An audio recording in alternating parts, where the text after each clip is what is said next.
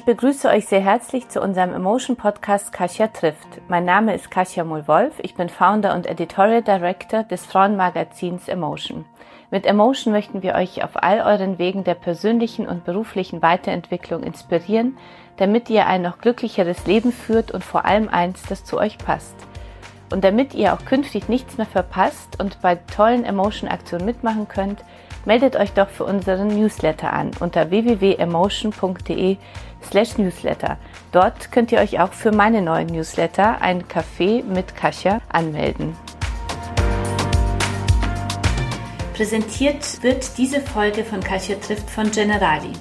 Generali begeistert gerade nicht nur alle Tennisfans mit dem neuen Podcast Lunch Break mit Angie Kerber. Von und mit Deutschlands Tennis-Ikone Angie Kerber und Sky-Moderatorin und Sportjournalistin Jessica Libberts.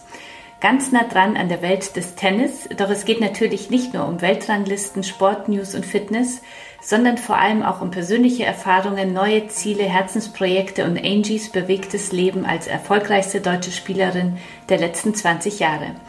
Angie und Jessica im Tennis Talk immer Donnerstag, immer mittags. Der perfekte Break zwischendurch und garantiert nicht nur für alle, die Tennis ohnehin schon lieben. Den neuen Podcast findet ihr ab sofort auf Spotify und auf allen gängigen Plattformen. Herzlich willkommen zur neuen Folge meines Podcasts Kasia trifft. Diesmal mit Antje Joel. Antje ist Journalistin und Autorin. Im vergangenen Jahr ist ihr Buch Prügel erschienen im Rowold Verlag, in dem sie von ihren Erfahrungen mit häuslicher Gewalt erzählt. Wir haben dazu auch schon in unserer Emotion berichtet. Das Thema soll heute auch Schwerpunkt unseres Gesprächs sein. Zunächst aber äh, möchte ich dich, äh, Antje, äh, fragen, wie bist du dahin gekommen, wo du heute bist? Was war denn so dein äh, Karriereweg äh, bis heute? Was waren so die wichtigsten Weggabelungen in deinem Weg, damit unsere Zuhörerinnen und Zuhörer dich äh, noch ein bisschen äh, vorab besser kennenlernen? Ähm, also Karrieregabelungen. Also ich würde ja nicht das, was ich mache, als Karriere bezeichnen. So, man struggelt, um seinen Lebensunterhalt zusammenzubringen, ne? als okay. freie Journalistin. Mhm. Ähm, ja, dadurch hat mich ein Kollege mal gefragt, wie es mir beruflich geht. Und dann habe ich gesagt, es fühlt sich so an, als reite man ein totes Pferd. Oh Gott. Ja. genau. Aber wolltest du, da muss ich das nochmal ins Positive bringen. Wolltest ja, du denn genau. als Kind schon, wolltest du denn als äh, Kind schon Journalist, immer Journalistin, Autorin werden? War das dein Traum? Ähm, also als Kind habe ich kleine Bücher geschrieben. Ach, hast du schon? So, in kleine Schulhefte habe ich Bücher geschrieben, ja. Okay. Mhm. Und wie ging es dann DIN A5 karierte ähm, Schulheftchen. Die, es gab da die Serie Gabi 1 bis 5, glaube ich. und äh, wann hast du dich entschieden, dann ähm, deinen Weg als äh, Journalistin und Autorin zu starten? Wie ist also es dazu gekommen? Ganz, ganz klassisch, fraulich klassisch, eine Kinderkrankenschwester-Ausbildung begonnen, mhm. weil ich also wirklich keinen Plan hatte, ähm, was ich machen wollte in meinem Leben. Ähm, habe dann zwei Kinder bekommen auch, mhm. war auch verheiratet. Ähm, das zweite Kind war dann das Aus für diese Ausbildung. Ähm, ja, dann habe ich mit zwei Kindern und alleinerziehend mein Abitur nachgemacht. Mhm. Wow. Dann habe ich mal kurzfristig angefangen, Architektur zu studieren. Das war mir aber alles zu mathematisch und technisch. Und habe während des Architekturstudiums als freie Autorin so ein bisschen Geld nebenher verdient. Mhm. Also für die lokale Zeitung. Ja, und das war das einfach so Besser. wie ich dahin gefunden habe. Warum hattest du dich, ich äh, habe immer große Bewunderung äh, für Menschen, die das Abitur nochmal nachholen. Die, mhm. ähm, wie, was war so der Auslöser dafür, dass du gesagt hast, jetzt doch nochmal das Abitur nachholen? Also ich wollte ja vorher schon ganz gern aufs Gymnasium gehen, aber das war für meine Eltern irgendwie nicht denkbar. Mhm. Ähm, ja, Arbeiterfamilie. Ähm, also meine Eltern haben Hauptschulabschluss und für die war Realschulabschluss schon eine Stufe höher und auch mhm. Fortschritt mhm. hat seine Grenzen. Ne? Mhm. Mhm. Ähm, ja, ich bin dann heimlich aufs Gymnasium gegangen und habe das dann aber abbrechen müssen, als ich eine Ausbildung, einen Ausbildungsplatz gefunden habe oder für Ach. mich gefunden wurde. Okay. Ähm, ja, genau. Mhm. Ähm, ja, und dann war, dann war die Zeit, äh, dann war irgendwie die Zeit gekommen. Ich wollte nicht, ich wollte nicht mit zwei Kindern ohne Ausbildung allein zu Hause rumsitzen. Ja, ich wollte, ich wollte was Wertvolles machen. Mhm. Und es war ein, ein, ziemlicher Kampf. Also es war, das war ein furchtbarer Kampf. Mhm. Tatsächlich. Also weil das Jugendamt sich dagegen stellte, dass ich aufs Gymnasium gehen sollte. Wirklich? Mhm. Ja, weil ich, ja, weil ich sollte mich um meine Kinder kümmern. Wenn ich mich um meine mhm. Kinder nicht, wenn ich jetzt eine Schule mache, dann kümmere ich mich nicht um meine Kinder. Mhm. Und ich habe dann halt immer gesagt, also ich glaube, dass Kinder davon profitieren, mhm. von einer Bildung der Mutter. Genau. Mhm. Und auch, äh, wenn die Mutter zufrieden ist mit dem, was sie macht. Ja. Äh, das hat also, das ist aber immer wieder abgelehnt worden und ich bin dann schließlich irgendwann mit meinen, was war ich denn, 23 Jahren, bin ich ins Bürgermeisterbüro äh, marschiert. Ja, also ich habe tatsächlich ohne Anmeldung. Für die eigene Bildung gekämpft sozusagen. Ja, ja äh, bin dann auch reingelassen worden und dann innerhalb einer Stunde äh, rief dann das Jugendamt an und sagte, ja, in Ordnung. Okay. Sie, Sie dürfen sich bilden. Wahnsinn. Ja, Wahnsinn, ne? Mhm. Wirklich Wahnsinn. Ja, Wahnsinn, weil ich finde, das Bildung ist, ist, ja die Voraussetzung für Chancengleichheit im Leben und ähm, ja, genau. Das ist so wichtig. Ist also absoluter also. Wahnsinn zu sagen, ähm, dann kümmern sie sich nicht mehr um ihre Kinder, ja. Mhm. Also weil die Kinder dann morgens eben, es ging halt eben darum, dass ich eine Tagesmutter brauchte. Mhm. Morgens für die Zeit, die ich in der Schule war. Okay. Und wie hast du es dann organisiert? Ähm, ja, also ein Kind ist in den Kindergarten gegangen und ein, mhm. das kleinere Kind zur Tagesmutter. Die waren ja drei und anderthalb Jahre alt, also wirklich mhm. klein. Ja. Und das, das also. ging dann. Und dann hast du es durchgezogen? Ähm, dann habe ich es durchgezogen, ja. Also ja. der Schulleiter sagte halt damals, ich, ich traue ihnen mit den zwei Kindern nicht zu, dass sie drei Jahre durchhalten, aber ich traue ihnen zu, dass sie in einem Jahr schaffen, wofür andere drei brauchen und so. Super, hast du geschafft. Ja, ja genau. Ja, toll, ganz großartig. Wir, ähm, wir sprechen äh, heute ja über dein, äh, dein Buch und deine Erlebnisse, dein Buch äh, Prügel, das im Rowold Verlag erschienen ist. Ähm, das Thema ist, äh, ist ja ein sehr, also kein leichtes Thema. Jede dritte Frau in Deutschland erlebt häusliche Gewalt. Ähm, das sind mehr als 12 Millionen Frauen ab 15 Jahren, die einmal im Leben in einer Beziehung Gewalt erfahren. Ich finde äh, das ganz wichtig, nochmal zu wiederholen. Bei mir ist es so ergangen, als ich so deine Geschichte, die wir in Emotion hatten und auch äh, unsere mhm. Aktion, ich bin jede dritte Frau, ähm, als ich das so mit meinen Freunden ähm, also diskutiert habe, das, das machen sich ja ganz viele Menschen überhaupt nicht, also die, die glauben das gar nicht, ja, dass, es, dass so ja. viele Frauen betroffen sind. Deswegen wollte ich auch hier in unserem Gespräch zu Beginn nochmal diese Zahlen wiederholen, also mehr als 12 Millionen Frauen ab 15 Jahren. Wie beginnen äh, diese Geschichten von häuslicher Gewalt? Ja, genau. Es passiert, bevor es passiert. Das ist ein ganz guter Satz. Ne? Mhm. Also der US-Forensiker ähm, Evan Stark, den ich halt hier immer zitiere an dieser Stelle, mhm. der sagt halt, wenn Sie auf körperliche Anzeichen von Gewalt warten und nicht nur schwere körperliche Anzeichen, sondern überhaupt körperliche Anzeichen von Gewalt, dann werden Sie 98 Prozent der Fälle übersehen. Mhm. Also es beginnt mit emotionaler Gewalt, mit psychischer Unterdrückung. Ich habe das mal genannt, ähm, mein Mann hat mich in eine psychische Geiselhaft genommen. Finanzielle Isolation, soziale Isolation.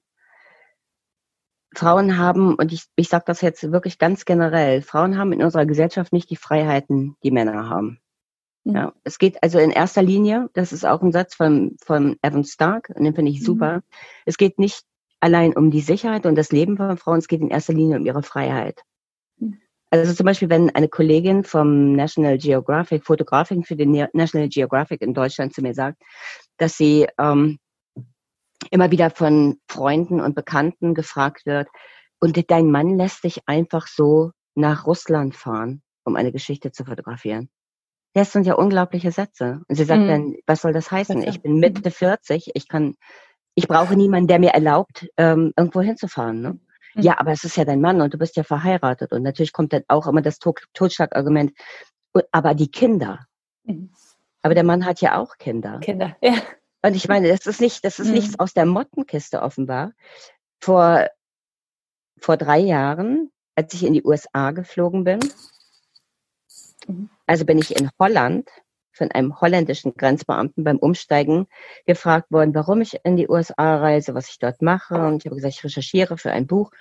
Und dann hat er gesagt, ach so, ja, und mit wem, mit wem wohnen Sie zu Hause? Habe ich gesagt, ich wohne ähm, mit meinen erwachsenen Kindern, zwei meiner erwachsenen Kinder zu Hause. Er sagte, und wer kümmert sich jetzt um die Kinder? Ich habe gesagt, also erstens sind die Kinder 20 und 23 Jahre alt, ja. Mhm. Ähm, und zweitens, ich sehe das nicht, dass ein Mann gefragt wird, bei einer Einreise, wo, wer kümmert sich denn jetzt um ihre Kinder? Mhm. Das ist aber klar, da ist eine Frau zu Hause, die sich um die Kinder kümmert. Das ist so eine Selbstverständlichkeit. Mhm. Ja, wie es sich ja dann, ja, auch in dieser Krise dann offenbar wieder gezeigt hat, ja? Mhm. dass Frauen diejenigen sind, die zu Hause sind und sich um den Laden kümmern. Wir haben, äh, wir starten gerade mit Emotion eine Aktion jetzt erst recht äh, gemeinsam für Gleichberechtigung, äh, weil wir eben gesehen haben, dass die Corona-Krise vor allem eine Krise der Frauen mhm. war und und uns in dem Bereich Gleichberechtigung so zurückgeworfen hat. Also einmal nochmal gezeigt hat, äh, welche alten Rollenbilder, wie oft diese immer noch gelebt werden oder wie man in sie zurückfällt, wenn es doch genau. Ja. Und zum anderen aber auch das Thema häusliche Gewalt äh, ist ja auch angestiegen und, ähm, und ich finde, da gibt es so viele Themen. Deswegen haben wir gesagt, jetzt erst recht gemeinsam wieder nach vorne und das nicht dazu kommen lassen, dass wir so weit zurück, äh, zurückgeworfen werden.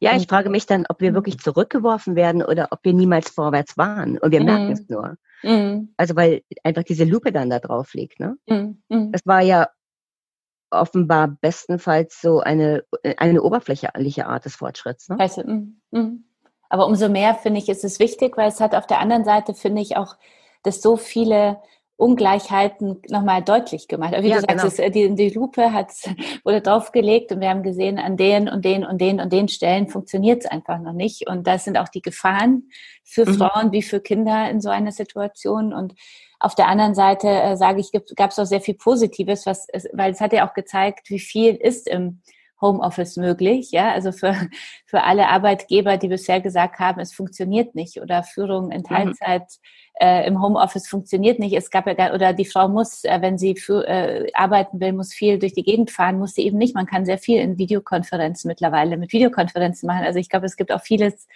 Positive, was wir jetzt auch festhalten müssen, um zu sagen, damit und mit den Erfahrungen, dass wir noch gar nicht so weit sind und noch viel weiterkommen müssen, jetzt erst recht nach vorne. Ja, so. ja aber guck mal, wie weit, ja? Darf ich das sagen? Ja, weit, unbedingt. Wir genau, wie weit das, Gespräch.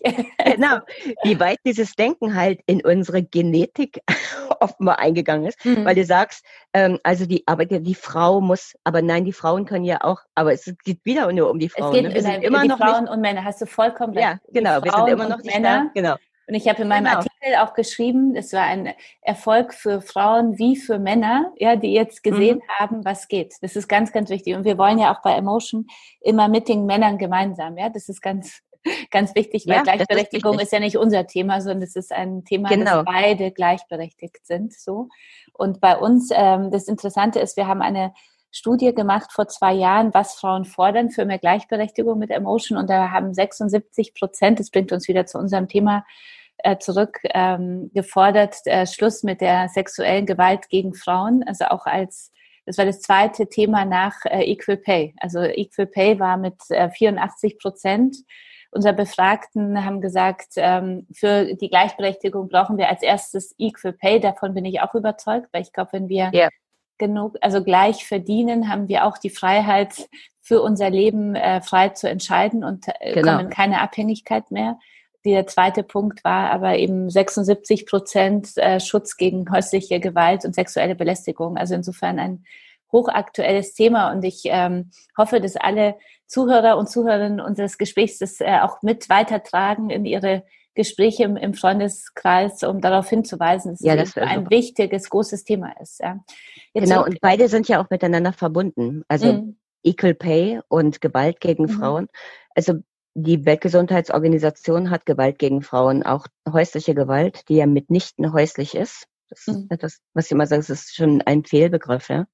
Mhm. Also sie ist genauso öffentlich ähm, wie andere Formen der Gewalt gegen Frauen. Notorische Unterbezahlung in typischen Frauenberufen mhm. nämlich ungleiche Bezahlung, mhm. ungleiche Bildungschancen, ja, sexuelle Gewalt, Stalking, mhm. Belästigung, all das, ähm, das ist ein und dieselbe Kiste. Bitte. An dieser Stelle möchte ich äh, nochmal äh, die WHO zitieren. Äh, Gewalt gegen Frauen sei Ausdruck der historisch ungleichen Machtverhältnisse zwischen den Geschlechtern, die zur Vorherrschaft von Männern und Diskriminierung von Frauen durch Männer und zur Verhinderung des vollen Fortschritts von Frauen geführt haben. Warum werden diese Zusammenhänge bisher so wenig gesehen? Also wir haben, ähm, ja, warum werden sie so wenig gesehen? Wir, eben, wir privatisieren häusliche Gewalt. Ja? Mhm. Wir machen das zu ähm, einem privaten Problem zwischen zwei Personen, wo es offenbar, die es offenbar nicht hinkriegen.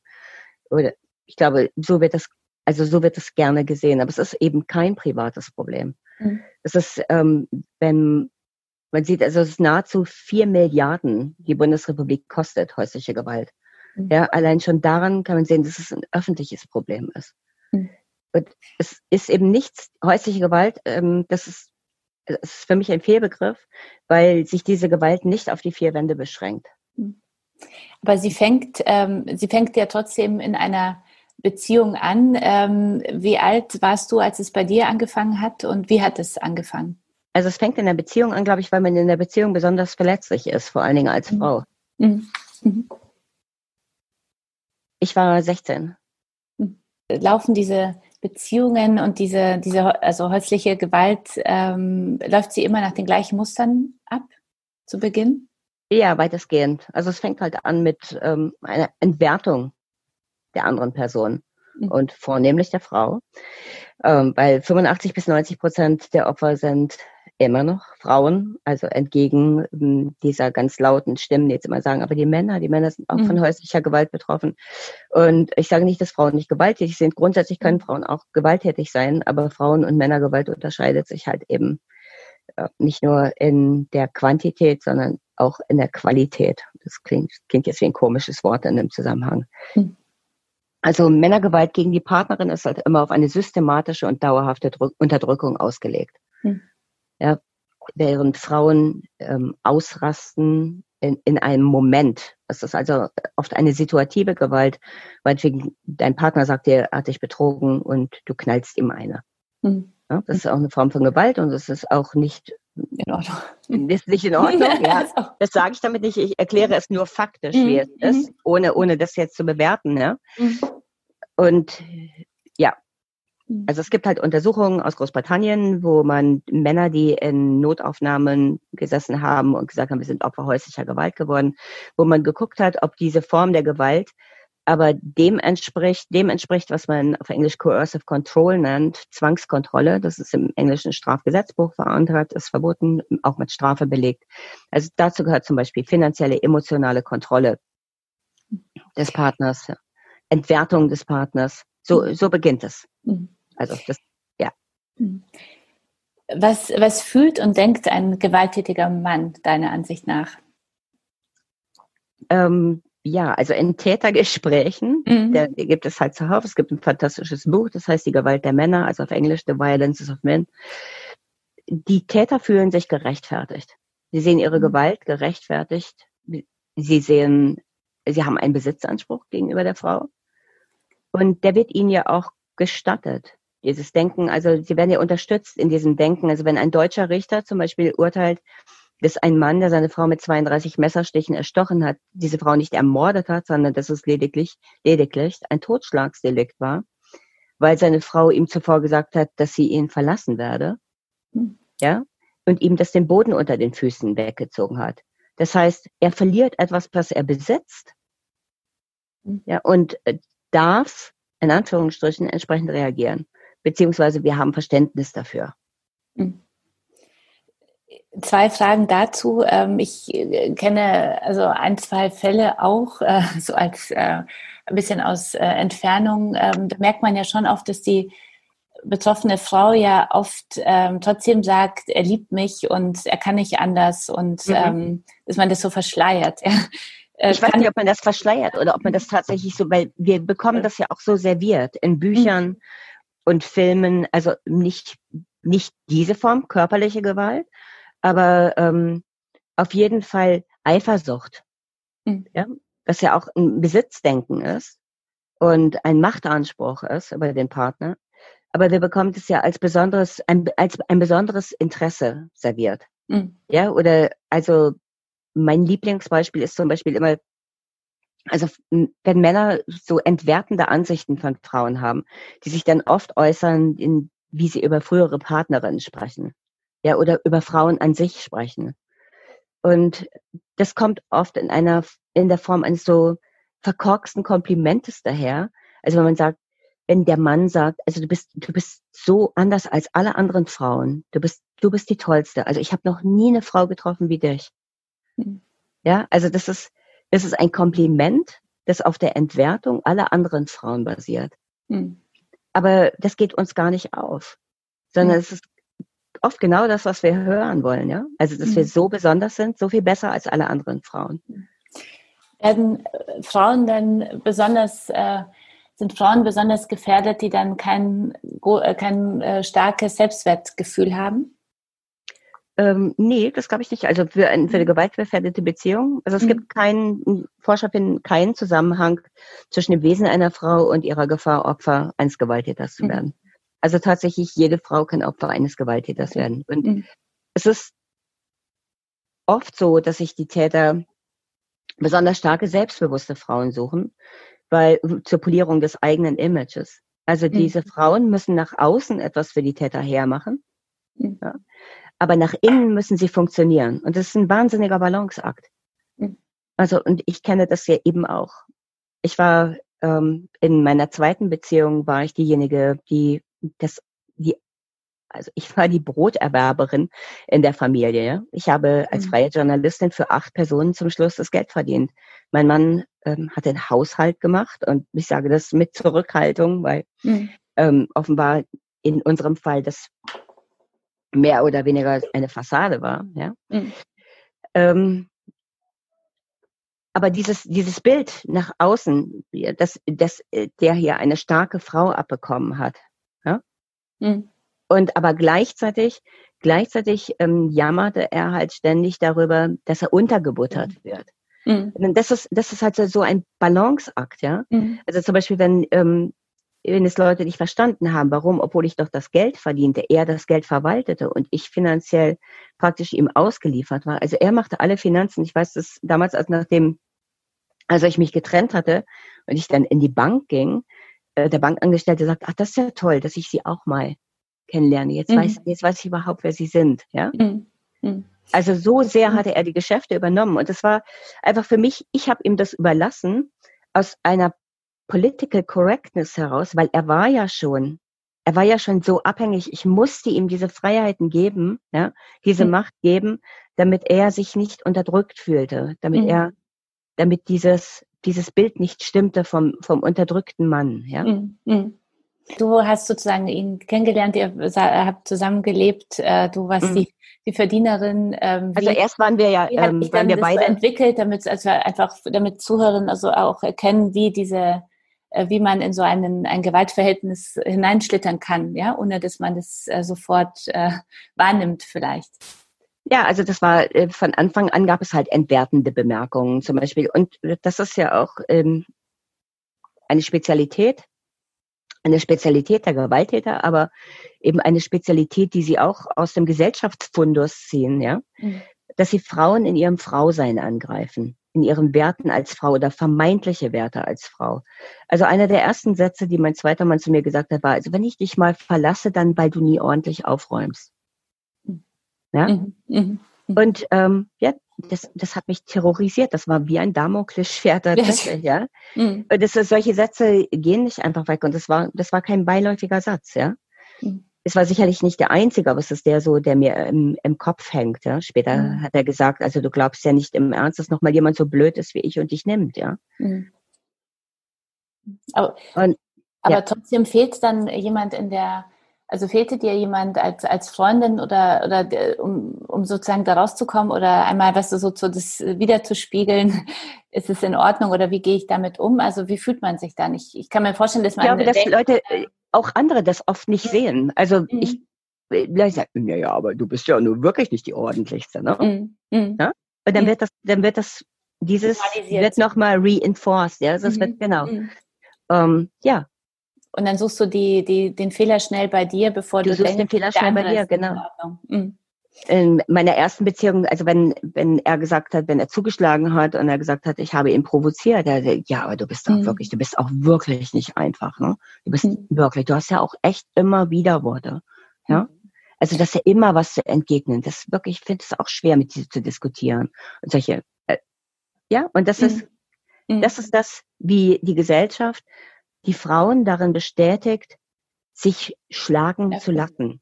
Jetzt, das wollte ich dich gerade fragen, also inwiefern äh, unsere Gesellschaft solche Verhältnisse vorlebt und sie so zulässt. Ähm. Ja, also das ist, ähm, und auch das ist nicht, obwohl es ja bei mir lange her ist, diese erste Beziehung. Also es ist nicht aus der, irgendwie aus dem vergangenen Jahrhundert Geschichten. Mhm. Auf meinen Zeitartikel vor ein paar Wochen habe ich Leserkommentare bekommen. Eine Frau, eine Frau schrieb, ja, also immer wenn ich solche Geschichten lese, dann frage ich mich schon, was ist denn dem vorangegangen? Mhm. Also kein Mann muss das ständige Genörgel einer Frau ertragen. Mhm. Ja, Wahnsinn. Ja. ja? Äh. Und, ähm, und das ist nicht der, der einzige Kommentar mhm. dieser Art, ja?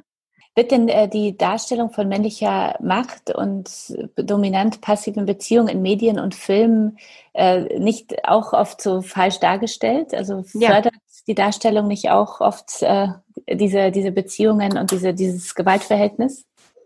Ja, also ähm, wie gesagt, das zum Beispiel, wie heißt der Film? Tatsächlich Liebe heißt auf Deutsch, mhm. genau. Ja. Tatsächlich Liebe, wo dieses ähm, der Mann, der die der die Freundin, später die Frau seines Freundes praktisch stalkt, ja. Aber das wird als romantisch dargestellt. Und das ist ähm, ganz oft im Something About Mary, ist halt mhm. auch so ein Film, der halt immer genannt wird, ja. Mhm. Also wo diese komischen, diese, also wo man sieht, dass das halt schon, da sind schon die Schienen halt gelegt zu dieser Gewaltbeziehung. Ähm, und ich weigere mich eigentlich immer zu sagen Gewaltbeziehung, weil es ist ja nicht die Beziehung, die gewalttätig ist, sondern ein ist ein Täter in der Beziehung, ja mhm. der gewalttätig ist. Also da sind die Schienen halt schon gelegt. Mhm. Wir bekommen das als Romantik verkauft. Mhm. Ja, Männer, die besonders ähm, Frankie und Johnny zum Beispiel ist ein unsäglicher Film mit Al Pacino und ähm, wo ist es? Michelle, Michelle, Michelle Pfeiffer. Pfeiffer. Mhm. Genau. Michelle Pfeiffer und ähm, also sie sie will ihn nicht und sie wäre aber er ist persistent, sagt man auf Englisch, also er ist er, ähm, er verfolgt das, er verfolgt mhm. das, er verfolgt sie und also weil er weiß, was für sie richtig ist. Er weiß, mhm. dass sie eigentlich doch will. Ja, mhm. die, ähm, die sieht das alles falsch und mhm. Siehe da, am Ende stellt sich raus, sie ist glücklich mit ihm. Er hat es besser gewusst. Ja, mhm. solche mhm. Geschichten gibt es ja zuhauf. Man guckt sich diese Filme an und denkt, oh Gott. Man das ist immer noch so. Also ich habe neulich, neulich habe ich ähm, versucht, versucht, mir Dogs of Berlin, eine deutsche Serie auf Netflix anzuschauen. Ich weiß nicht, ob du da mal reingeguckt hast. Nee, habe ich noch nicht. Hm. Ähm, ja, versuch's mal. Ich glaube, wir haben irgendwie, also wir haben fünf Minuten geguckt, meine Töchter und ich, dann haben wir noch fünf Minuten geguckt und haben gesagt, oh Gott, halt's ab, ja. also, wie Frauen dargestellt hm. werden, ja. Hm. Ja, wirklich. Gibt es, äh, welche Charaktere und Persönlichkeitsmerkmale treffen denn bei Partnern vielleicht oft aufeinander, wenn so eine Beziehung ähm, aus, aus, außer Kontrolle gerät? Das weiß ich nicht, ob ähm, da persönlich, also das ist ja wieder dieses psychoanalytische mhm. Muster, ähm, dass man, dass man schon defekt sein muss, um in den Defekt mhm. des anderen zu passen, ja, so eine Zahnradgeschichte. Mhm. Aber ähm, das ist es eben das ist es eben nicht. nicht. Mhm. Und es ist zum Beispiel, wenn Psychoanalytiker und Psychoanalygen, äh, Psycho, Psychoanalytiker und Psychologen sagen, ähm, ja, also die Frauen, die sind ja auch alle, die haben gar kein Selbstwertgefühl, ja. Mhm. Also zum einen ähm, sehen Analytiker und Psychologen die Frau, die Frauen, ja, nach der, nach der Beziehung, mhm. was entscheidend ist. Mhm. Und sie sehen auch nicht die Frauen, sie sehen einen Teil der Frauen, nicht alle. Und sie sehen sie eben nach der Beziehung. Oder kann man sagen, dass ähm, ein am Boden liegendes Selbstwertgefühl ganz bestimmt, temporär wenigstens, ja, ein Ergebnis einer solchen Beziehung ist, mhm. Aber nicht eine Voraussetzung dafür. Mhm. Also sie haben die Frau nicht vorher kennengelernt, ja. Sie können mhm. nicht sagen, ähm, also die, die, die war ja schon immer so, ja. Mhm. Mhm. Finde ich äh, sehr wichtig, dass du sagst, weil äh, dazu kommen wir jetzt gleich zu dieser ähm, dass man so Frauen auch oft verurteilt, anstatt auf die Männer zu gucken, sondern dass ähm, Frauen ja oft so verurteilt werden, dass sie etwas getan haben, um den Mann äh, herauszufordern, sozusagen. Also ich glaube, dass das ja. ja auch oft so äh, dargestellt wird. Und trotzdem sind es ja zwölf Millionen Frauen, äh, genau. die, die ähm, mit gewalttätigen Männern zu tun äh, haben oder hatten. Ähm, alle kaputt, ne? Ja, alle, alle genau. Das war erstaunlich, wie viel, tun, beschädigte, um genau, ja, ja. wie viel beschädigte Frauen wir in Deutschland ja. haben. Ne? Trotzdem mhm. reden wir äh, so selten darüber. Ich habe immer das Gefühl, es gibt ja den Tag äh, für Gewalt, also zu, zum Schutz der gewalttätigen Frauen irgendwann im Herbst und dann kommt das Thema immer wieder auf, dann gibt es die Studie. Äh, da genau. berichten dann einmal alle Medien drüber und dann ist es aus. Ja, deswegen ja, genau. haben wir genau. uns auch mit Emotion vorgenommen, das wirklich kontinuierlich immer wieder äh, darüber zu sprechen. Ähm, warum sprechen wir nie darüber? Also warum ist es so, dass, äh, dass es ein Thema ist, obwohl 12 Millionen Frauen betroffen sind? Also das ist ja mehr als 10 Prozent, äh, ja fast ja, und wahrscheinlich Prozent in Deutschland ne? oder wahrscheinlich noch mehr. Es gibt ja eine, genau. eine hohe Dunkelziffer. Warum wird so wenig äh, offen darüber gesprochen? Ich glaube, es liegt halt tatsächlich an den Machtverhältnissen. Ne? Das ist halt unheimlich schwierig. Es ist ja unheimlich schwierig, vor der eigenen Tür auch zu kehren. Also um das ändern zu wollen, Präventionsmaßnahmen, damit die halt erfolgreich sind, muss man ja auch sehen, wo man selber nicht funktioniert, ja? Oder mhm. wo man selber, wo man selber dem Vorschub leistet. Also zum Beispiel, ich bin auch groß geworden mit diesem Bild von anderen Frauen als meinen Rivalinnen. Mhm. Ja. Mhm. Also meine Mutter, ähm, und das sage ich nicht, um, um meiner Mutter hier irgendwie meine Mutter schlecht zu machen, es ist einfach wirklich nur mhm das ist faktisch. Ich denke, meine Mutter ist da halt eben auch wahrlich kein Einzelfall und das ist auch nicht generationsbedingt. Ja? Also äh, wenn meine Mutter schlecht geredet hat, dann, dann vorzüglich über andere Frauen. Mhm. Ja, also es waren alles blöde Weiber. Ähm, also es waren also nicht alle blöde Weiber, aber die, was die nicht alles falsch machten, die, ja, also die waren ungenügend auf ihre, auf irgendeine Art und Weise, ja. Dieses Ungenügendsein zu finden bei Frauen, das ist so, da sind wir so drauf programmiert, ja. Mhm. Also wenn du dir zum Beispiel Germany's Next Topmodel anguckst, was ich außer außer dass da hm, Frauen, nur junge Frauen halt vorgeführt werden, finde ich auch dieses, ähm, wie sie darauf getrimmt werden, sich also gegenseitig die Köpfe einzuschlagen, obwohl man immer tut, so tut, wir wollen ja alle gute Freundinnen sein, ja. Mhm. Das ist ja eine verlorene Geschichte, ja. Mhm. Tatsächlich werden sie halt eben auf, auf dieses Rivalin sein, du musst schöner sein, du musst klüger sein. Darauf, daher kommen ja auch solche Sachen, wenn also Männer sagen, du bist also die tollste Frau, du bist also so eine Frau wie dich habe ich ja noch nie getroffen, ja. Das mhm. ist ja, das ist ja der Inbegriff dieser, dieses Rivalitätsdenkens unter Frauen. Mhm. Das ist ja etwas, worauf wir auch immer aufmerksam machen, dass wir endlich aufhören müssen, uns gegenseitig zu, zu bewerten, mhm. weil es uns ja auch so viel Energie nimmt. Also bei allen. Das ist ja nicht nur bei dem Thema, genau. sondern generell. Und äh, Frauen werden doch viel mehr bewertet als Männer. Mhm. Ja? ja. Also. Aber ich glaube auch, dass es eine unterbewusste Erziehungsgeschichte ist. Also wenn ich denke, so Schönheitskönigin, ja, also das, wer, wer ist die Schönste schon, fängt ja schon mhm. bei Kindern an, äh, genau. äh, wie äh, wer bekommt, ich weiß ja immer noch aus dem, wer bekommt den klügsten Mann da im Studium, wo ich denke, wer bekommt mich als klügste Frau? Das kann man ja auch umdrehen. Warum Ganz immer genau. so, Ganz genau. so viele so so auch äh, so Sprich, äh, wie sagt man da, so Sätze, die man immer wieder so, so genau. hört und, ähm, und was sich, glaube ich, so unterbewusst in einem dann so verankert und man muss es dann erstmal wirklich sich klar werden, dass ich meine Energie aus mir selber rausziehen muss und nicht aus, aus der Bewertung durch andere, ja, weil das mich sonst für mein gesamtes Leben in so vielen genau. Bereichen schwach macht. Ja. ja. Genau, und das ist, ähm, also zum Beispiel auch das ist nichts aus der Mottenkiste. Hm. Meine Enkelin ähm, ist sieben und als meine meine Tochter sie, ich glaube, es war, ist zwei Jahre her, auf einen Kindergeburtstag brachte, ja, es war äh, von ihrem kleinen Freund, der Kindergeburtstag. Und es gab, es gab noch ein anderes Mädchen auf der Party. Mhm. Also, und jetzt muss man sich denken, eben diese Kinder waren fünf zu der Zeit, ja. Und als meine Tochter, meine Enkelin zu der Party bringt, das andere Mädchen war schon da, da sagt der zwölfjährige Bruder zu dem anderen Gastkind, oh, jetzt bekommst du Konkurrenz. Mhm. Wahnsinn. Hm. Das ist aberwitzig. Das sind, mhm. Erstens sind es fünfjährige Kinder, die bekommen das schon mhm. eingeimpft, ja. Mhm. Und woher weiß der Zwölfjährige das auch, ne? Woher hat der Zwölfjährige diese, diese Werte?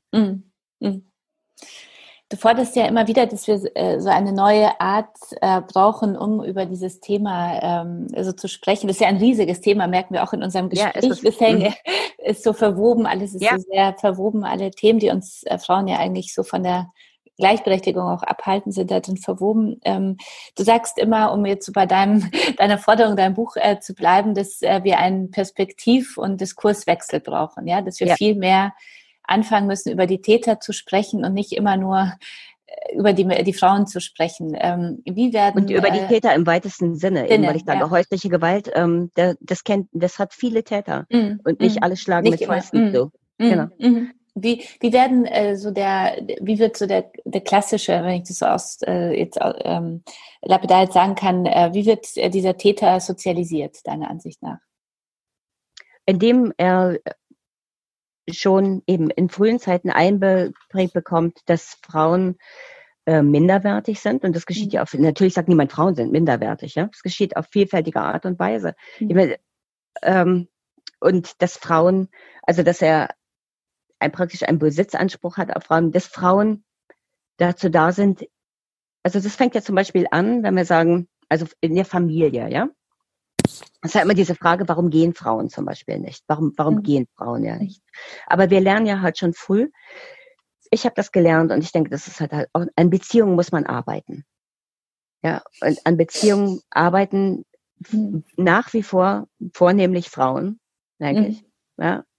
Ähm, also das, man schmeißt nicht alles gleich hin, ja, wenn mhm. mal was. Man hat ja auch oft Kinder, man will ja nicht, oder? Das genau. Ist, oder auch wenn man nicht Kinder hat. Also das, mhm. ähm, also oder man liebt. Also ich denke, kann mir auch vorstellen, dass viele, also die Frauen, die ich kenne, die lieben den Mann und die, ähm, ich glaube, die wollen ihn nicht aufgeben, so, ja, weil sie so ein ja, das ist auch wie, das wie, mhm. wie diese Schneeballgeschäfte. Man mhm. hat schon so viel investiert, auch an, mhm. einem, an Gefühl, ja. Mhm. Und ähm, sicherlich auch an Beziehungsarbeit und dann irgendwann, irgendwann muss es doch mal Früchte tragen, ja. Mhm.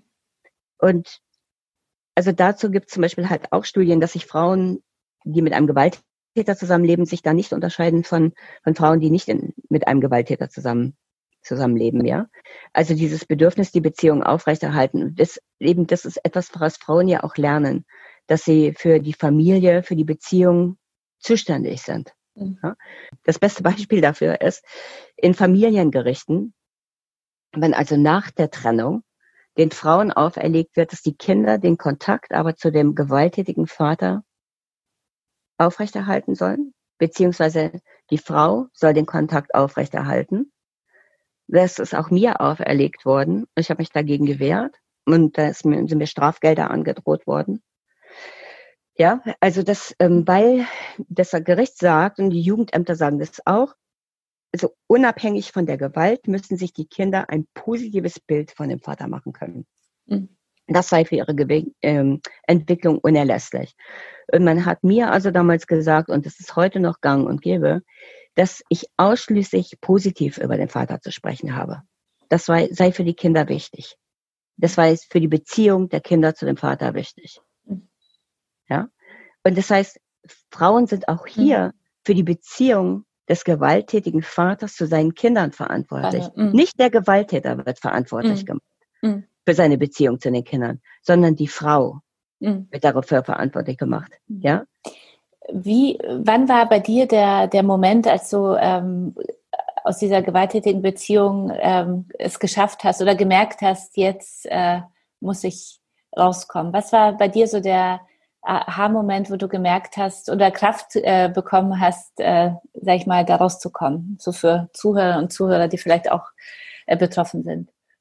Ja, also in der ersten Beziehung war es ja immer so dieser, eben, da werde ich oft gefragt, warum, warum bin ich an dem Abend gegangen, ja? Mhm. Und ähm, ich glaube, das gilt halt eben auch für meine zweite Beziehung, dass ich sagen kann, ich, ich war schon lange gegangen auf Raten immer wieder. Also Frauen kehren zu dem Gewalttäter zurück bis zu siebenmal.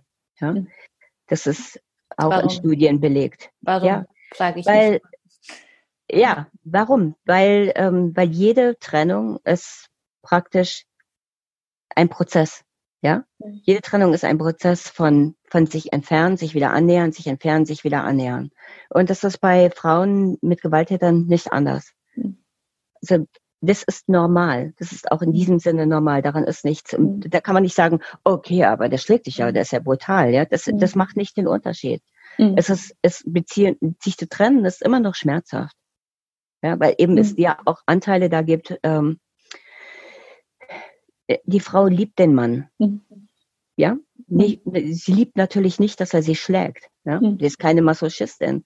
Aber sie liebt, es gibt ja auch Anteile an diesem Mann, wo ähm, sie toll findet und großartig, wo sich lustig war, mhm. witzig mhm. war. Ja? Mhm. Und ähm, diese, diese Momente mhm. ja, überwiegen dann in der Erinnerung. Mhm. Was war dann an dem einen Abend, dass du es dann ganz geschafft hast zu gehen? Also ich habe halt immer gesagt, ich bin, ich bin ja früher halt auch, ich bin aus bei der ersten Beziehung bin ich mehrfach auch ins Frauenhaus gegangen und dann auch wieder zurückgegangen, wie es normal ist. Ja. Und ich habe, aber ich bin und es hat, hat lange gebraucht, bis ich das also für mich halt so klarstellen konnte, dass ich immer mit etwas weniger von mir zurückgegangen bin. Mhm. Ich bin nicht vollständig zurückgekehrt. Ja, immer nur, immer ein bisschen weniger ist zurückgegangen, bis ich eines Tages ganz weg war. Und dann war dieser Moment, ähm, wo er mich also die Treppen runterprügelte. Also ich sich, sicher war ich in dem Moment mir auch bewusst, dass mein Leben in Gefahr war. Mhm. An diesem Abend. Aber dazu kam eben, dass ich schon gegangen war auf Raten. Mhm. Und das ist, das ist ganz wichtig zu verstehen, weil wir oft in diesem Moment oder oft in diesem Moment die Frauen im Stich gelassen werden. Mhm. Wenn man sagt, ach, du gehst ja eh immer nur zu dem mhm. Kerl zurück. Ja, das ist ein Prozess, den man begleiten kann und den man unterstützen kann. Ja, den kann man nicht, man kann den nicht, nicht rushen. Mhm. Genau. Man kann ihn nicht verurteilen und man kann ihn nicht rushen. Und wenn man, also, wenn man zu den Frauen sagt, du gehst ja eh immer nur wieder zurück, ja, dann lässt man sie halt in diesem Prozess im Stich. Mhm. Dann fühlt dann man sich man, als Frau immer noch schlechter, noch schlechter. Mhm. Es ist vor allen Dingen also auch so, dass die Gesellschaft halt genauso argumentiert wie die Täter. Also sie spricht mit den Frauen, ja, genau wie mit den Tätern. Mhm. Äh, was hast du gemacht, dass du ihn provoziert hast? Die geht immer nur wieder zurück. Mhm. Also mit der, mit der kann ja was nicht stimmen. Mhm. Ja, das sind ja genau die Worte des Täters auch. Du sagtest ja schon, dass so Stereotype und Machtvorstellungen und die damit verbundenen Erwartungen an Männer und Frauen so viele Ursachen von dem Ganzen sind. Ähm, wie kann es äh, vielleicht so äh, Präventivmaßnahmen geben? Wie können wir darin anf also damit anfangen, nicht nur die Frauenhäuser zu stellen und Frauen wieder aufzubauen oder zu stärken. Ja, das sind diese Symptombehandlung. Wie, genau. wie können wir, wie können wir am, zu Beginn äh, schützen? Was ist also, dein, was denkst du, was ist zu tun? Also Gleichberechtigung ist natürlich ähm, mhm. die erste Voraussetzung dafür.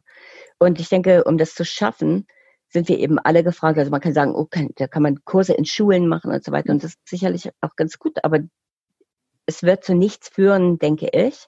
Es ist so mhm. ähnlich wie mit der Täterarbeit, ja. Mhm. Also wenn du einen Kurs in einer Schule hast und das ist eine Blase, in der den Kindern gesagt wird, also Frauen und Männer, die sind gleichberechtigt, ja, und dann gehen sie aber raus in das alltägliche Leben und hören wieder ganz andere Sprüche, ja, mhm. dann wird es, dann wird das wenig Erfolg zeigen. Und äh, das ist offenbar halt auch ein Problem in der Täterarbeit, warum Täterarbeit also so wenig erfolgreich ist, ist mhm. eben, dass die Täter in dieser Blase ihrer Tätergruppe halt eine andere Botschaft vermittelt bekommen, als sie dann in ihrer Kneipe, auf dem Arbeitsplatz, zu Hause wieder vermittelt bekommen. Mhm. In der Familie, ja. Mhm. Und deswegen denke ich, also wir, jeder muss bei sich selber anfangen und zu sehen, wie er, wie er diese Stereotypen eigentlich in sich verinnerlicht hat. Mhm. Ja, auf welche Art und Weise. Neulich in einem Radiogespräch sagte die Moderatorin gleich zum Eingang, ja, das ist ein wichtiges Thema für alle unsere Freundinnen, Schwestern, mhm. äh, Nachbarinnen. Ich habe gesagt, ja, es ist ein Thema für alle Frauen, ne? Mhm. Ist gar kein Thema für Männer, ne? Das ist, mhm. Ja, ist doch, ist doch witzig, ne? Und wir merken es gar nicht. Mhm. Äh, gerade darauf äh, wollte ich jetzt nochmal zu sprechen kommen, weil ich finde jetzt aktuell, und das finde ich so äh, wirklich so gut, auch in dem ähm, Thema jetzt Diversity, Black Lives Matters und so wird endlich auch auf die Sprache so mhm. äh, eingegangen, ja, dass es so wichtig ist, allein im Grundgesetz dieses dieses Wort Rasse zu entfernen, ja, weil es ja auch schon die Sprache, also die Sprache schon mal etwas äh, in eine bestimmte Richtung drängt. Mhm. Ja, und, und ich finde, die Sprache macht ja in in unserem, ähm, in unserem Fall jetzt hier, also wenn wir über die gehäusliche Gewalt schreiben oder sprechen, äh, sprechen wir auch immer davon, äh, Frau wurde geschlagen, Familientragödie, Femizid. Ja, das ist so mhm. immer so die sehr stark auf die Frauen ausgerichtete, äh, eine auf die Frauen ausgerichtete äh, Sprache. Und ich denke, so um in den Köpfen der Menschen was zu verändern, muss sich da dann auch was ändern. Oder wie du sagst, also dass wir über beide sprechen und ja, ich denke, also Sprache ist ja nur ein Ausdruck dessen, was wir mhm. fühlen. Ne? Also damit, wir offenbaren uns ja mit Sprache. Aber mhm. gleichzeitig ähm, verstärkt es auch wieder. Also mhm. wenn diese Sprache immer wieder Beziehungsdrama, Familientragödie, ja, mhm. das sind ja unpassende Begriffe. Mhm. Ja, das, das eben, das klingt halt, ähm, das klingt nach Hollywood. Wie, wie können wir dagegen vorgehen? Was sind deine Wünsche? Ja, eben. Ich denke, das, das Wichtigste ist wirklich das, und das ist ja unglaublich schwer, ne? Es ist ein unglaublich schwerer Prozess zu erkennen und ja, schmerzhaft auch zu erkennen, dass ich ähm, ja, dass ich selber Teil dieses dieses Systems bin, ja. Hm. Und äh, ja, da kann man sich selber oder da muss man sich selber auf die Finger schauen und auf den Mund und, und auf das Denken. Ja? Mhm. Also es reicht nicht, wenn ich sage, ah ja, ich schlage ja meine Frau nicht. Also ich rede mit Männern, die sind also empört über solche Typen, ja, über solche Typen. Ganz toll. Ganz mhm. toll. Auf ähm, Facebook neulich habe ich mir angeguckt, obwohl ich nicht auf Facebook bin, mhm. habe ich mir angeguckt, die Diskussion unter dem HR3-Gespräch mit Bärbel Schäfer. Und da empörte sich ein Mann halt über diese Männer, was das für, für furchtbare Männer sind, ja. Und eine Frau schrieb über ihre Erfahrungen mit dem Familiengericht. Oder ähm, ich glaube, es ging halt auch darum, dass sie den, den Täter halt angezeigt hatte. Und ihre Erfahrung mit dem Gericht und dass die Staatsanwältin dem wohl nicht nachgegangen war. Ja. Mhm. Und der Mann schrieb dann halt darauf, die Staatsanwältin, diese Staatsanwältin ist eine miese Fotze. Mhm. Ja, genau, der gleiche Mann, der sich vor, genau, genau. Mhm. Ich, und ich denke, okay, ja. Mhm. mhm. So, ähm, ein Mann, der oder ein Mann, mit dem ich ein Gespräch hatte, der sich sicher auch über solche solche Männer empörte, ja, mit denen hat er also gar nichts zu tun. Ähm, der gleiche Mann, der mich da, der gleiche Mann lobte mich dafür für einen Artikel, den ich geschrieben hatte über über Cowboys in Idaho, einen ganz und gar unromantischen Artikel über diese wirklich harte Arbeit. Und ähm, also sein das beste Kompliment, was er für diese Geschichte hatte, war, man merkt im Artikel gar nicht an, dass er von einer Frau geschrieben wurde. Wirklich ganz toll. ja? Das ist ja, mhm. also ich, ich, ich muss mich dann halt darüber freuen, dass man mir nicht anmerkt in einem Artikel, dass ich eine mm. Frau bin. Was, mm. ist, was ist das für ein obskures Kompliment? Ja? Mm. Auch in der Corona-Krise ähm, wurde ja festgestellt, äh, dass häusliche Gewalt zugenommen hat, ja, weil mhm. ähm, siehst du das auch so, weil da dieses Gehen und, und die Veränderung keine Option war? Oder hat einfach die Enge die Beziehungsthemen nochmal hoch, äh, hochkochen lassen und ähm, kam es daher zu mehr häuslicher Gewalt? Also es kam ja offenbar auch zu mehr Alkoholmissbrauch. Mhm. Und ich sage nicht, dass Alkohol, also Alkohol ist nicht der Auslöser für häusliche Gewalt, mhm. es ist ein Verstärker, ja. Mhm. Stress ist ein Verstärker. Es ist aber ähm, all diese Dinge, Alkohol, Drogenmissbrauch, Stress, ja, ähm, Angstzustände, das sind keine Auslöser, das sind keine Entschuldigungen, aber es sind mhm. Verstärker. Mhm. Sie reinforcen. Also sie verstärken einfach nochmal eine Grundhaltung, die die Männer ohnehin haben. Mhm. Also wenn, ich muss ja eine Grundhaltung haben, ich sage, also ich bin berechtigt, das zu tun unter diesen mhm. und jenen Umständen. Mhm. Weißt du? Mhm. Und wenn man das liest, ist es ja manchmal, also wenn ich das jetzt so jetzt nochmal so zurückdenke, dann denke ich, dann liest man, dass das Corona jetzt schuld sei. Wie schaffen? Ja, nee, es ist wieder nur ein Brennglas, ja, mhm. genau wie mit der, ähm, wie mit unserem vermeintlichen Fortschritt, den es nicht gibt. Ne? Mhm. Wie schaffen wir es, ähm, etwas zu verändern, dass der Politik und auch insgesamt der Gesellschaft, dass, dass Politik und Gesellschaft eigentlich was lernen und dass wir lernen, was zu verändern, also an den Ursachen zu arbeiten. Es scheint so, dass die Menschen wissen schon alles über häusliche Gewalt, ja. Mhm. Und ich denke, ja, nicht ein Bruchteil. Und wenn ich mir halt angucke, eben zum Beispiel wie selbst stärker als Gewalt ist diese Initiative des Bundesfamilienministeriums, ja. Wenn dann also auf solchen ähm, Seiten auch steht, gefordert wird, die, die Opfer müssen sich schützen. Mhm. Ja. Also das ist wieder der Fokus, ähm, hm, auf die Opfer, meine Pflicht als Opfer, mhm. genau. Das ist mhm. wieder meine Pflicht, ähm, als Opfer mich zu schützen. Ja. Mhm. Ähm, ja, dass man sich das wirklich bewusst macht oder dass man, äh, dass man sich damit befasst, hm. was die Ursachen dieser Gewalt sind eigentlich. Also du kannst dir nichts ändern, wenn du nicht weißt, wenn etwas passiert, kannst du es sich ändern, wenn du nicht weißt, warum es passiert ist, denke mhm. ich. Ja, warum so, ist sehr wichtig. Mhm. Sollte sich, äh, sollten sich Gesetze verändern? Denkst du, dass das ein Weg wäre, hier nochmal aktiv zu werden? Ja, aber Gesetze müssen ja dann natürlich auch durchgesetzt werden. Also mhm. wie zum Beispiel ähm, Nein heißt Nein, ja, prima Gesetz, ja. Mhm. Ähm, hat es zu mehr Verurteilungen geführt? Ich weiß es nicht. Hat es? Mhm. Mhm. Weiß ich echt ja. gesagt auch nicht. Mhm. Also die Verurteilung, ich weiß, dass halt mhm. mehr Vergewaltigungen angezeigt werden, aber zum Beispiel in Großbritannien ist es so, mehr Vergewaltigungen werden angezeigt, aber die Verurteilungen sind halt immer noch minimal. Mhm. Ja, also das muss halt eben, das muss ja dann auch umgesetzt werden. Dann sitzen aber auch eben Richter, die offenbar ähm, auch diese Vorstellungen weiter vertreten, mit, mhm. mit denen wir offenbar alle belastet sind. Mhm. Ja? Und welche Reaktion hast du auf deine Aussagen, Artikel und auf dein Buch bekommen? Ähm, also es gibt auch Zuschriften von Frauen, von betroffenen Frauen, sehr weniger allerdings. Ich kann die an einer Hand abzählen. Und das ist was, was mich überrascht. Also ich habe Mena Kandasamis Buch ähm, When I Hit You gelesen. Das auch ein, ähm, ein autobiografischer Roman ist. Also sie hat das als, ähm, als Roman verfasst, ja? Mhm. ihre Erlebnisse. Ähm, das ist eine indische Autorin, die auf Englisch schreibt und auch in London lebt. Und Minakanda Sami sagte also, dass sie 300 Zuschriften von, über 300 Zuschriften von betroffenen Frauen bekommen hat. Und ich habe, ja, ich habe fünf bekommen. Fünf.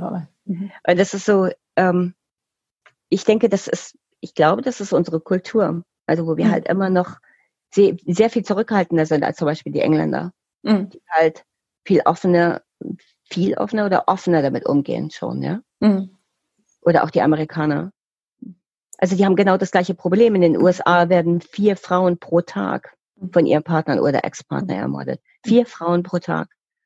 Das ist eine irrwitzige Zahl, ja. Aber also es wird offener damit umgegangen. Ja. Mm. Also ich hoffe auch äh, sehr, dass äh, unsere Aktion, äh, die wir auf emotion.de slash ich bin jede dritte Frau publizieren, äh, dass es auch viele ermutigt, äh, offen darüber zu schreiben, wenn auch mal anonym, mhm. also wirklich um zu sagen, ähm, um auch zu begreifen, es ist jede dritte Frau betroffen. Es ist wirklich, es sind sehr, sehr viele Frauen betroffen, so wenige sprechen ist, weil wir generell über mhm. dieses Thema so wenig sprechen. Also insofern alle. Ja, genau. Und ich glaube, es ist auch, also es gibt auch wirklich keinen Anreiz. Der Anreiz, der sollte, der sollte da sein. Und es war ja eben auch meine, es war auch mein Anreiz, das Buch zu schreiben, mhm. ja. Ähm, weil ich gesagt habe, ich habe keine Lust mehr, mich in eine Ecke schäben zu lassen. Ne? Das ist so lange passiert. Also diese Fragen, ja, aber warum bist du denn nicht gegangen? Das ist ja mhm. wirklich ähm, so ein Halsmaul. Ja? Mhm. Die Botschaft, ne? Also, weil du sagst ja dann nicht mehr viel, weil du hast ja keine Lust dazustehen mhm. als, ähm, als der Blödmann oder die mhm. Blödfrau, ne? Mhm. Und ich denke halt auch, nach 30 Jahren, also nach 30 Jahren werde ich halt immer noch gefragt, ja, warum bist du denn nicht gegangen? Ja. Mhm. Und dann kann ich nur sagen, na, ich bin doch gegangen, bin ja mhm. hier. ja? Aber das ist eben nicht das, was, ähm, was mich ausmachen soll. Was mich ausmachen soll, ist, dass ich immer eine Weile nicht gegangen bin. Und mhm. damit meine ich, ähm, da gibt es halt keine Motivation für die Frauen zu sagen, äh, ja, das ist mir passiert. Oder mhm. das ist auch eine Quatschformulierung, weil es passiert einem ja nicht. Da ist ein, mhm. da ist ein Täter, der etwas macht. Mhm. Ja, das ist ja nichts, was vom Himmel fällt. Ja? Mhm. Ähm, also ja, also ich äh, für alle Zuhörerinnen, die die betroffen sind, ähm, kann ich äh, möchte ich sehr ähm, unbedingt dein Buch äh, empfehlen. Also Prügel ähm, erschienen bei Rowold. Zwei konkrete Fragen jetzt, äh, um dieses Thema abzuschließen. Ähm, zum einen ich jetzt als als Freundin, bekannte Nachbarin, ja, von dir damals. Ja, mhm. die, es ist ja so, das fällt ja auf. Also ich, wir haben ja viel hier auch über dein Buch gesprochen, äh, haben einige erzählt. Ich höre das auch. Also da im Nebenan äh, brüllt der Mann und da passiert was oder ich sehe die mhm. geschlagene Frau so oder ich habe eine Freundin, wie gesagt, ich habe eine Bekannte, die auch ein paar Mal zurückgegangen ist. Wie agiere ich am besten? So aus, ähm, das ist so deine Empfehlung oder deine Erfahrung. Also wie kann ich als Außenstehende am besten helfen oder sollte ich überhaupt helfen? Also ich für mich kann halt sagen, was ich mir immer gewünscht hatte damals, ja. war, dass mir jemand auf Augenhöhe begegnet. Mhm. Also ich war, sobald ich es erzählt habe, war ich sofort das Opfer, dem geholfen werden muss. Ja, und dann gab es diesen Aktivismus der Helfer. Also ich schon so eine Aktionshysterie, ja. Mhm. Und ähm, die fand ich beängstigend. Also du musst, du sollst, äh, du darfst nicht, ja. Also alle, alle wussten, alle wussten, was zu tun ist, außer ich. Ja, und das ist wieder so eine Position, was ich eben schon sagte, aus der der Täter halt auch mit der Frau spricht, also von oben herab. Wir wissen es besser als du und wir sagen dir jetzt, was du machen musst. Ja, was ich mir gewünscht hätte, wäre, dass jemand mir auf Augenhöhe zuhört, dass mich jemand ernst nimmt als Mensch, als vollwertigen Menschen sieht, als vollwertige Person. Und das ist eben dazu gehört halt auch, dass man die Frauen nicht niedermacht, wenn sie zurückgehen sondern dass man das erkennt, dass es ein Prozess ist und dass es also ganz starke Dinge gibt, die die Frauen halt auch binden in dieser Beziehung. Und oft ist ein Zurückgehen auch ein Selbstschutz. Tatsächlich, so komisch uns das vorkommen mag. Also ein Drittel aller Frauen erfährt Gewalt auch, nachdem sie sich, also weiter Gewalt von dem jetzt Ex-Partner, nachdem sie sich getrennt hat. Hm. Und 75 Prozent der schwersten Übergriffe finden in der Trennungsphase oder nach der Trennung statt. Also gehen ist auch nicht die Lösung, nachdem mhm. alles gut ist, ja. Mhm. mhm. Und das wissen die Frauen oft sehr viel besser als die Helfer drumherum. Mhm. Und ich denke, das ist, das Erste ist wirklich, dass man den Frauen zuhört. Mhm. Dass man sie ernst nimmt, genau. Dass man ihnen zuhört und dass man fragt, was brauchst du? Was mhm. brauchst du?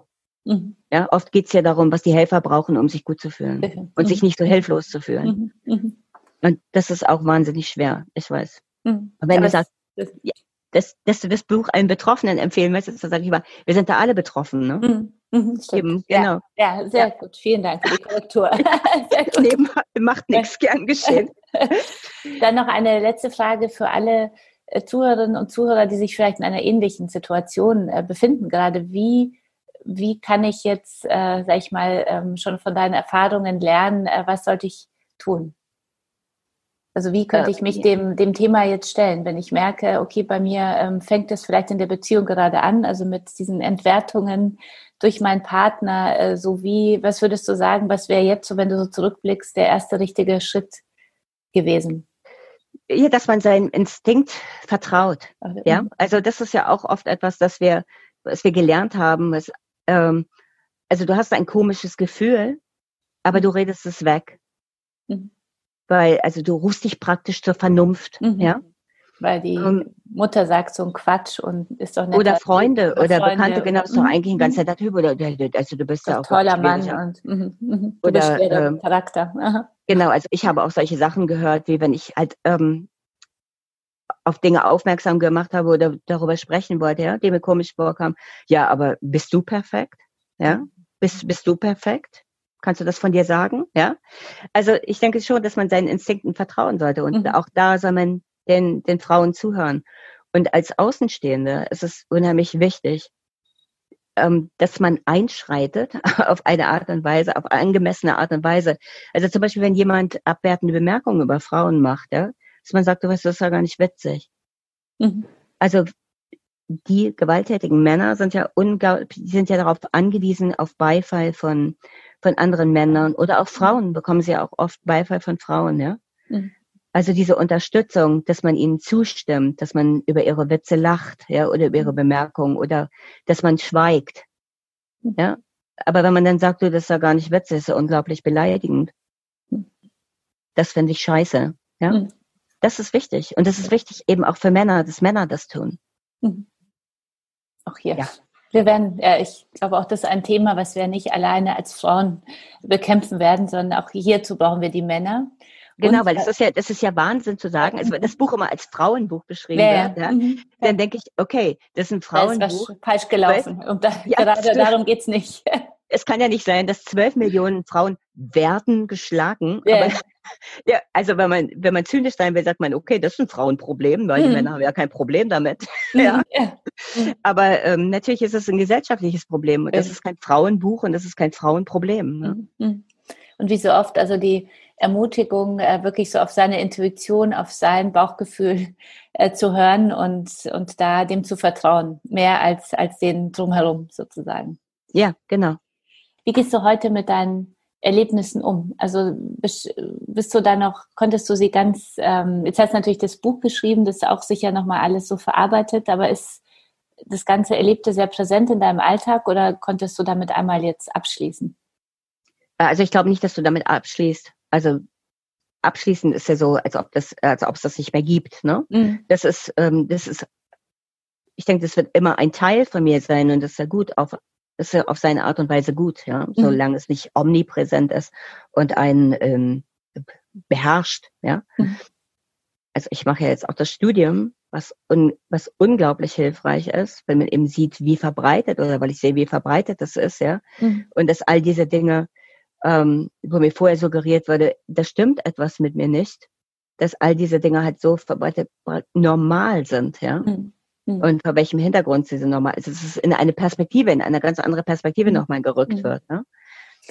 Also ich Frauen bekommen ja oft so vermittelt, dass du bist die Einzige, der das passiert. Also ich kenne mhm. gar niemanden. Hat, hat auch ein Freund mal zu mir gesagt, also ich kenne überhaupt keine andere Frau, die geschlagen wird. Mhm. Also nur dich. Mhm. Und das ist, hm? also ja? Da können wir alle sagen, jede dritte Frau in Deutschland. Das ist ja, ja. auch. Genau. Also da hat dieser Freund hat auch gesagt, das denkst du dir aus, mhm. diese Zahl. Du bist nach dem ganzen Erlebten, ähm, bist du jetzt aber trotzdem äh, kein Männerhasser geworden, oder? Nee. Also wie gesagt, ich habe auch männliche Freunde, auch ähm, derbe Kerle. Cowboys in Idaho. aber ähm, ja, mhm. genau, das ist, also ich bin, ich bin kein Männerhasser. Mhm. Es geht ja halt immer darum, wenn der, also die, die Männer, es geht, es geht nicht gegen die Männer, es geht um gewalttätige Männer. Männer. Mhm. Ja, und das ist eine Spezifizierung und auch im Buch sage ich nicht die Männer, sondern es geht um gewalttätige Männer. Mhm. Und Jackson Katz, das ist ein ähm, ein amerikanischer Forscher, der halt halt dazu mal gesagt, er hat es statistische Taubheit genannt. Also wenn er in einem Vortrag sagt, 99 Prozent aller Vergewaltiger sind Männer, ja, sagt er dann, fliegen sofort die Arme hoch und ähm, mindestens die Hälfte der Belegschaft, der männlichen Belegschaft versteht, 99 Prozent aller Männer sind Vergewaltiger. Mhm. Ja? Mhm. Und eben ist es nicht das Gleiche. Ja, klar. Deine Geschichte zeigt, dass du eine sehr starke Frau bist und ich danke dir sehr, dass du auch dieses Buch geschrieben hast, ja, um da das Licht äh, auf dieses äh, so wichtige Thema äh, zu lenken und das in die Öffentlichkeit zu bringen. Was würdest du sagen, was deine drei größten Stärken sind? Also eines glaube ich, dass ich, äh, glaube ich, würde ich sagen, sage ich, ist, dass ich wissbegierig bin. Mhm. Also dass ich unglaublich gern lerne, lese, was Neues erfahre. Das ist ja ähm, Dennis de Menace, glaube ich, hat es mal gesagt, Lernen ist so wahnsinnig schwierig, weil es mit etwas zu tun hat, was du nicht weißt. Ja. Ein toller Satz. Ja, mhm. genau. Ja, und davor steuern wir uns alle, mhm. etwas nicht zu wissen. Mhm. Ähm, aber in dem Sinne weiß ich ganz gerne mal was nicht, um es dann zu wissen. Also, mhm. dass ich, dass ich lernbegierig bin, dass ich ähm, mich reinhänge in Sachen. Mhm. Bisweilen nahezu obsessiv. ja. Also wenn ich, äh, wenn ich etwas will, dann will ich es. Ja das ist, das ist eine, definitiv eine Stärke von mir. Ja, ich glaube, dass ich, dass ich sehr empathisch bin. Mhm. Vielen Dank. Ähm, ja. ja. Hattest du denn auf deinem Weg jetzt bisher, also ich jetzt einfach aus, äh, als äh, erfolgreiche Autorin, äh, Mutter, ähm, Vorbilder oder Inspirationsquellen? Also Menschen, die dich inspiriert haben? Ja, also die beiden Menschen, die mich inspiriert haben, ähm, waren waren zwei uralte Cowboys ähm, in Kalifornien und in Idaho. Ja, ja, es, ah. ja zwei, zwei uralte Männer, die ähm, neulich habe ich mir das Video mit dem einen nochmal angeguckt und habe gedacht, das war ein unglaubliches Glück, diesen mhm. Menschen mal getroffen haben zu können. Und warum? Weil die so voller Weisheiten waren und ähm, so voller guter Selbstzweifel. Ja? Es gibt ja auch, es gibt ja auch blöde Selbstzweifel. Mhm aber ähm, voller produktiver Selbstzweifel. Mhm. Also Selbstzweifel finde ich halt gut, wenn sie mhm. produktiv mhm. sind, nicht wenn sie ähm, zerstörerisch ja, sind. wenn sie zerstörerisch sind. Und das ist zum Beispiel halt auch was, glaube ich, was was meine Männer halt sehr gut zu nutzen verstehen, verstanden haben. Und ich glaube, das verstehen viele auch gut zu nutzen. Wenn man also bereit ist, diesen Selbstzweifel zu haben, ja, sich selber zu hinterfragen, also dann wird es oft versucht, gegen einen zu nutzen. Ja, es ist, ist schon wie ein Schwachpunkt, in dem man schon mal reinbohren kann. Ja, also die ist sich ja nicht ganz sicher oder auch der ist sich ja nicht ganz sicher. Aber dazu hat zum Beispiel einer dieser beiden alten Herren den wunderbaren Satz gesagt, I might not know where I'm going, but I'm not lost. Und das finde ich, ja, das trifft es ganz gut. Und ja, an solche Sätze von denen muss ich halt oft zurückdenken. Ja. Wenn du, äh, das ist auch eine Frage, die immer vorkommt, wenn du heute deinem 18-jährigen Ich noch etwas mitgeben würdest, äh, was würde es sein? dass du gut so bist, wie du bist. Oder du bist, du bist, du bist, also, na klar, das heißt nicht, dass man statisch ist und dass man sich nicht mhm. verbessern kann, ja. Aber ich, ich war nicht fehlerhaft. Ähm, ich brauchte niemanden, der mich, der mich richtig machte, ja. Das ist zum Beispiel ja auch etwas, was Frauen oft dann sagen, ja, aber das, oder was man, oder das ist auch etwas, was ich dann oft höre, ja, aber das hat dich ja auch stark gemacht. Und da wehre ich mich gegen, ne? Mhm. Weil ich sage, nee, ich war stark, sonst hätte ich es nicht überlebt. Und das gleiche gilt halt für, auch für andere Frauen, die das überleben. Ihr seid, ihr seid schon stark. Mhm. Das ist nicht, das ist nicht dieser Mann, der euch stark gemacht hat. Das ist ja, also damit wird der Mann bekommt ja auch wieder den Bonus für die Stärke dieser Frau, ja. Mhm. Das ist ja auch aberwitzig. Mhm. Ja. Mhm. Mhm. Es hat einen nicht stark gemacht, sondern wir waren stark und darum haben wir es überlebt. Frauen, die es nicht überleben, das heißt nicht, dass sie nicht stark waren. Das ist mhm. auch Unsinn, ja. Mhm. Mhm. Weil ähm, dazu gehört nämlich auch noch Glück. Mhm. Mhm. Ja, also es ist nicht eben, Frauen in diesen Beziehungen zeigen halt auch eine unglaubliche Stärke.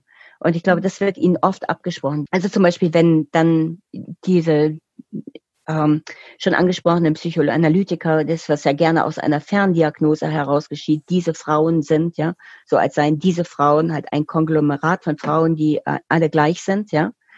Also da gibt es halt auch keine Unterschiede. Die, das, diese Frauen sind alle gleich. Diese Frauen sind halt oft, haben kein Selbstwertgefühl, haben nicht gelernt, für sich selber ähm, gerade zu stehen, stand in einem Expertenkommentar mhm. ähm, oder selbstständig zu sein. Mhm. Wie gesagt, ich habe ähm, den Lebensunterhalt verdient für acht Personen als selbstständige Journalistin, bin durch die Welt gereist, ja, um Geschichten zu recherchieren, die ich selber aufgetan habe, ja, und sie dann zu schreiben. Selbstständiger geht's nimmer, denke ich, mhm. ja. Mhm. Aber das ist, beziehungsweise es ist ein hohes Maß an Selbstständigkeit. Mhm. Sie, diese Frauen haben auch eine unglaubliche Stärke und man darf die ihnen nicht absprechen, ja. Sie werden dann halt pauschal zu schwachen Frauen erklärt, was ja unglaublich destruktiv ist, auch wieder, ja. Nachdem Boris Johnson seine Corona-Attacke überlebt hatte, ja, oder ähm, während er sie noch am Überleben war, mhm. sagt ja seine Pressesprecher. Also er wird das, wer wird das meistern, denn er ist ein unglaublich starker Mensch. Und dann denke ich, okay, aber die Leute, die daran gestorben sind, die, das heißt nicht, dass das schwache Nudeln waren, ja?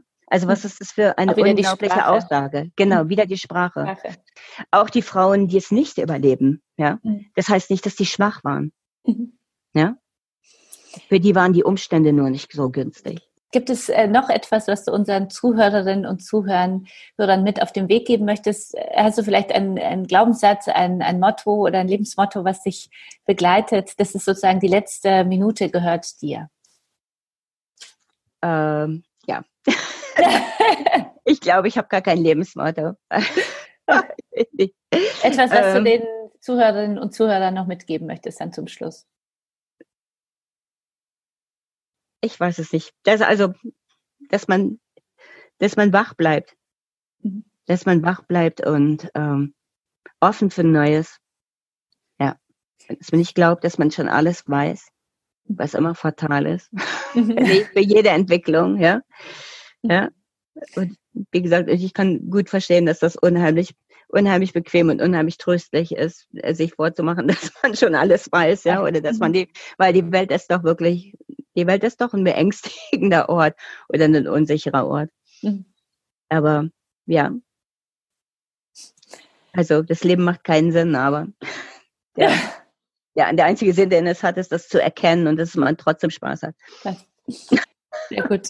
Vielen, vielen Dank, Antje, für das Gespräch, für dein Buch, äh, für, für den Artikel auch bei uns und ähm, ich möchte alle Zuhörerinnen und Zuhörer, äh, vor allem die Zuhörerinnen, äh, darauf hinweisen auf unsere Aktion emotion.de slash ich bin jede dritte Frau. Das ist, glaube ich, noch mal eine Chance für alle, ja. sich mal zu äußern und zu lesen und äh, möchte dein Buch allen nochmal empfehlen. Prügel erschienen im Rowold Verlag und wünsche dir alles, alles Gute und äh, bis hoffentlich ja, bald mal persönlich auch, weil dieses Zoom macht ja schon vieles möglich äh, in der aktuellen Zeit, aber ich würde mich freuen, wenn wir uns auch persönlich äh, noch einmal treffen und kennenlernen. Ja, wir leben jetzt alle so ein Leben aus der Konserve oder genau. in der Konserve, in aber der es Konserve. Geht bald, bald vorbei. so. Ja, mal sehen. Cool. Alles, okay. alles Gute für Dankeschön, dich. Vielen, vielen Dank, Antje. Tschüss, bis bald. Danke dir auch. Tschüss.